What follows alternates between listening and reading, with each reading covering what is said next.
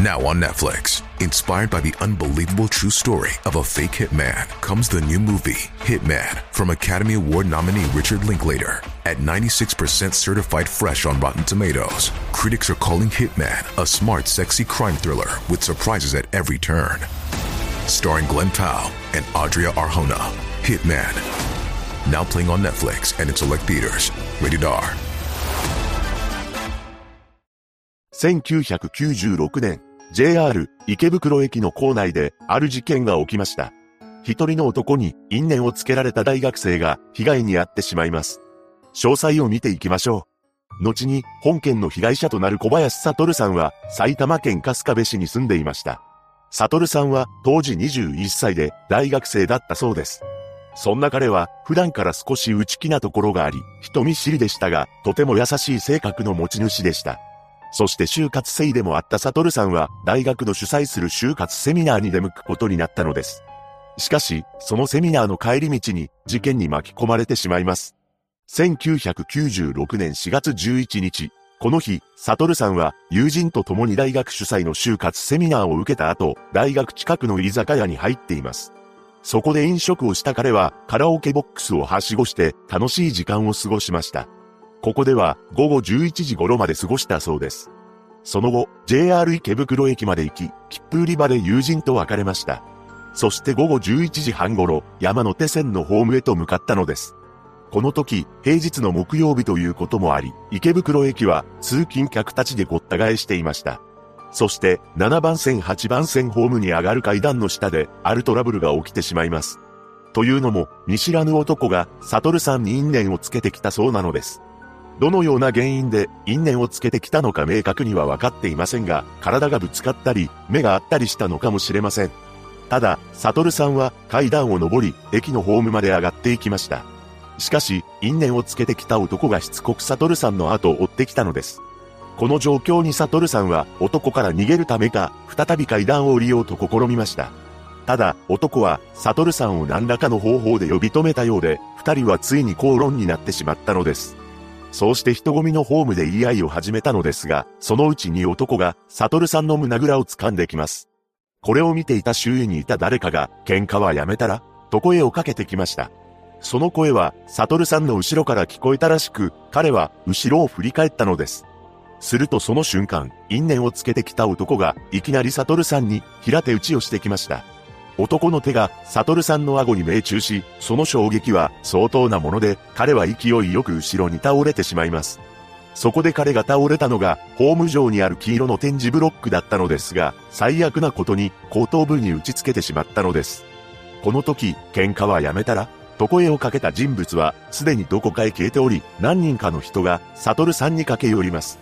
また、周囲には、120人以上の人が、犯人の男を目撃していました。しかし、その男は、すぐにホームに入ってきた電車に飛び乗って行ったのです。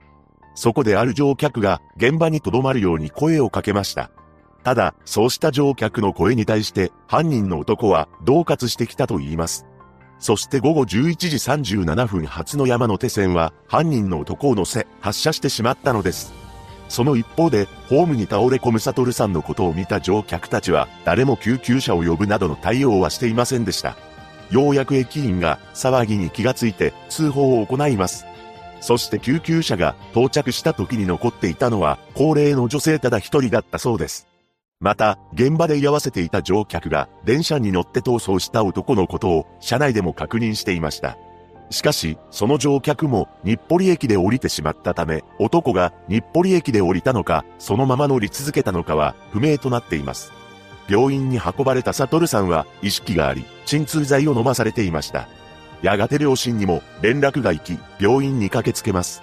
当初は命に別状はないとされていたのですが、深夜に彼の容体が急変してしまうのです。悟さんの足が痙攣を起こし始めたため、すぐに看護師を呼びました。しかし、運ばれた病院では処置ができないと告げられて、他の病院に転院することになったのです。ただ、病院を探すのに時間がかかってしまい、処置することができる病院に着いたのは午前7時を回っていました。こうして処置が遅れたこともあり、なんと事件から5日後の4月16日の早朝に彼は帰らぬ人になってしまったのです。この時父親は、もっと早くに処置をしていれば、息子は助かったかもしれない。後頭部を打ったのだから、脳の専門医がいる病院に運べば、手術ができたかもしれないと思ったそうです。それとともに、サトルさんから、親父、なんとかしてくれよ、と言われた気がしたと言います。そして父親は、サトルさんのために生きていくことを心に決め、犯人を捕まえる決意をするのです。警察も犯人逮捕のために、現場にいた目撃者に、捜査協力を依頼しています。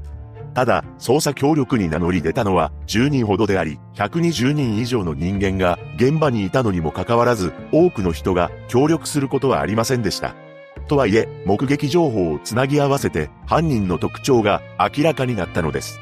男は24歳から38歳ぐらいで、身長は170センチから180センチ程度と分かりました。また、体格が良く、小太りで20顎だったそうです。そして男の顔には特徴があり、右側の目尻に3つの古傷のようなものがあったと言います。服装は黒っぽいグレーのスーツのサラリーマン風だったようで、お酒に酔ってる感じも見受けられました。そうして捜査が進められていく中、父親の中ではどうしても納得いかない点があったのです。それは普段から内気で人見知り、そして優しい性格の息子が見ず知らずの人間とトラブルを起こすなど到底考えられないということです。一体あの時何があったのか、なぜ息子は命を落とさなければならなかったのか、真相を追い求めました。そして事件から2ヶ月が経った頃に、そんな父親の思いが届いたのか、とんでもない展開が巻き起こったのです。驚くべきことに、父親の目の前に、犯人らしき男が現れたそうなのです。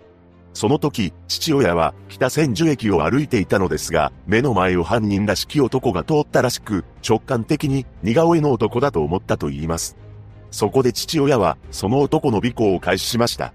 男は、駅前のパチンコ店に入店したそうで、父親は、男の隣に座ったのです。そして横目に、その男の顔を確認すると、驚きの光景が飛び込んできます。なんと、男の右目尻に、古傷があるのが見えたというのです。似顔絵の男にも同じ特徴があったため、父親はこの男が犯人だという疑念を強めていきました。そして午後10時頃に男は店を出たため、父親もその後をつけていきます。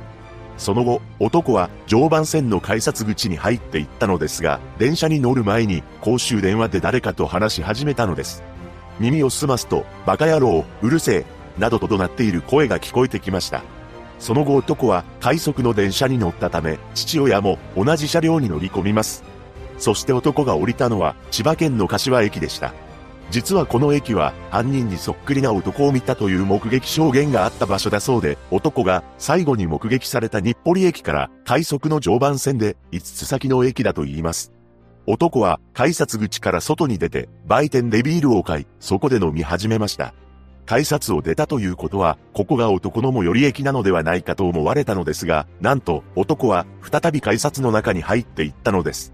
この時男が使用したのは定期券だと判明しています。そして、アビコ方面のホームに降りていきました。もちろん父親も男の後をつけていったのですが、ここで予想外の事態に見舞われます。タイミングの悪いことに電車の乗客が大勢降りてきてしまい、男のことを見失ってしまったのです。こうして犯人らしき男の行方は途絶えてしまったわけですが、父親はこの男が柏と阿鼻子の間に住んでいると確信します。そこで父親は会社に休みを申請して、そこから1週間の間張り込むことにしたのです。しかし、その男は二度と姿を現すことはなかったのです。また、父親は警察にも通報しており、駅構内の監視カメラの映像を記録したテープを入手することに成功しています。ただ、その映像はすでに上書きで別の日が重ね撮りされており、父親が尾行した日付の映像を確認することはできませんでした。とはいえ、ここで諦めるわけにはいきません。父親は、サトルさんが人間として生きた証を残したいとの思いから、息子の実名報道を訴えるとともに、目撃情報があった駅の改札口に立ち続けて、情報の提供を呼びかけたのです。また、ビラを配るということを警察に話すと、最初は反対されたそうです。警察からは犯人が逃げてしまうかもしれない、自ら命を絶つ可能性もあると言われたのですが、父親は逃げたのなら犯人を追えばいいわけだし、被害者のことは何も考えてくれないのかと感じたと言います。そんな中、似顔絵が入ったビラを20万枚以上配布したり、全国で初となる個人懸賞金200万円をかけたのです。その懸賞金は年月の経過によって増額していき、サトルさんが生きていれば26歳の誕生日にあたる2000年5月4日には懸賞金を1000万円に引き上げました。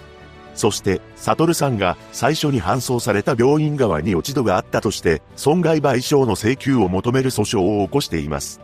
その結果、病院側が約6500万円を支払うことで和解したそうです。ただ、そのまま犯人が捕まることなく、時間は流れていき、事件から7年後、ついに時効が近づいてきます。一体なぜ7年で時効が成立するのかというと、当時の傷害致死罪の時効が7年だったからです。そもそも、本事件は男がサトルさんを手にかけたわけではなく、男がしたのはあくまで平手打ちであり、転倒したサトルさんが展示ブロックに後頭部を打ち付けるきっかけを作っただけに過ぎないとされていました。そのため、犯人は殺人罪ではなく、傷害致死罪に当たるとされていたのです。そこで父親は、法務省に事項の延長を求める嘆願書を提出するため、署名活動を開始しました。最終的に3万5千人分の署名が集まったのです。そして時効成立の1ヶ月前である2003年3月、本件は殺人罪に切り替えられました。そのため、当時の殺人罪の時効である15年が適用され、8年間延長されたのです。しかし、犯人が捕まることはなく、またも時間が流れていきます。そして時効成立の1年前まで迫ってきました。このままサトルさんを手にかけた犯人が野放しになったまま捜査は終わりを迎えるのかと思われた矢先、予想外の展開が巻き起こります。なんと、法改正が行われ、時効が撤廃されることになったのです。そのため、本件に関しても捜査が継続されることになり、さらには有力情報の提供者に報奨金が支払われる捜査特別報奨金制度の対象事件となりました。ただ、ご遺族には、ある思いが芽生え始めたのです。それは、過去に遡り、時効撤廃が適用されるのは、法の原則に反するのではないか、というものだったのです。もちろん犯人を捕まえたいという思いは変わりませんでしたが、事件遺族だからといって、法律や規律に反することをしていいのか、と考えるようになったのです。こうした葛藤の中、サトルさんの17回忌にあたる2012年4月、遺族は一つの決意を固めました。なんと、警察庁に捜査の終結を求める要望書を提出したのです。そして8年後の2020年12月11日、警視庁は本件について容疑者不詳のまま書類送検したことを発表しました。こうして事実上、捜査は終結することになったのです。これは他の未解決事件の捜査に力を割いてほしいという遺族の意向を受けての判断だったそうです。警視庁の捜査幹部は本件について次のように語っています。証拠が少なく、当時防犯カメラが普及していれば、すぐに解決できたはず、遺族の思いを尊重した特例の判断、未解決事件の位置づけは変わらず、解決は諦めていない。実際、警視庁は引き続き、情報の提供を呼びかけて、容疑者が特定されれば逮捕するとしています。その後、捜査が終了したことを受けて、それまで警察が預かっていたサトルさんの遺品が返ってきました。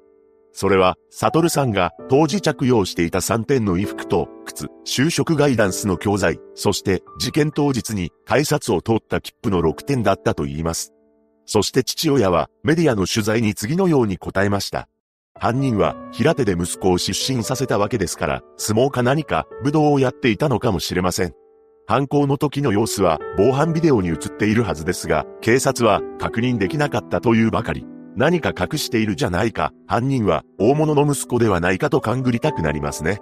息子が命を奪われ、最初の3年間は毎日涙が止まりませんでした。電車の中で涙を流すこともありました。でも今は犯人に対して恨みはありません。恨みを捨てないと前には進めません。人にも優しくもなれません。心身ともに元気でないと息子の供養ができないということにも気づきました。少しでも犯罪のない世の中にすることが、サトルが生きた証になる。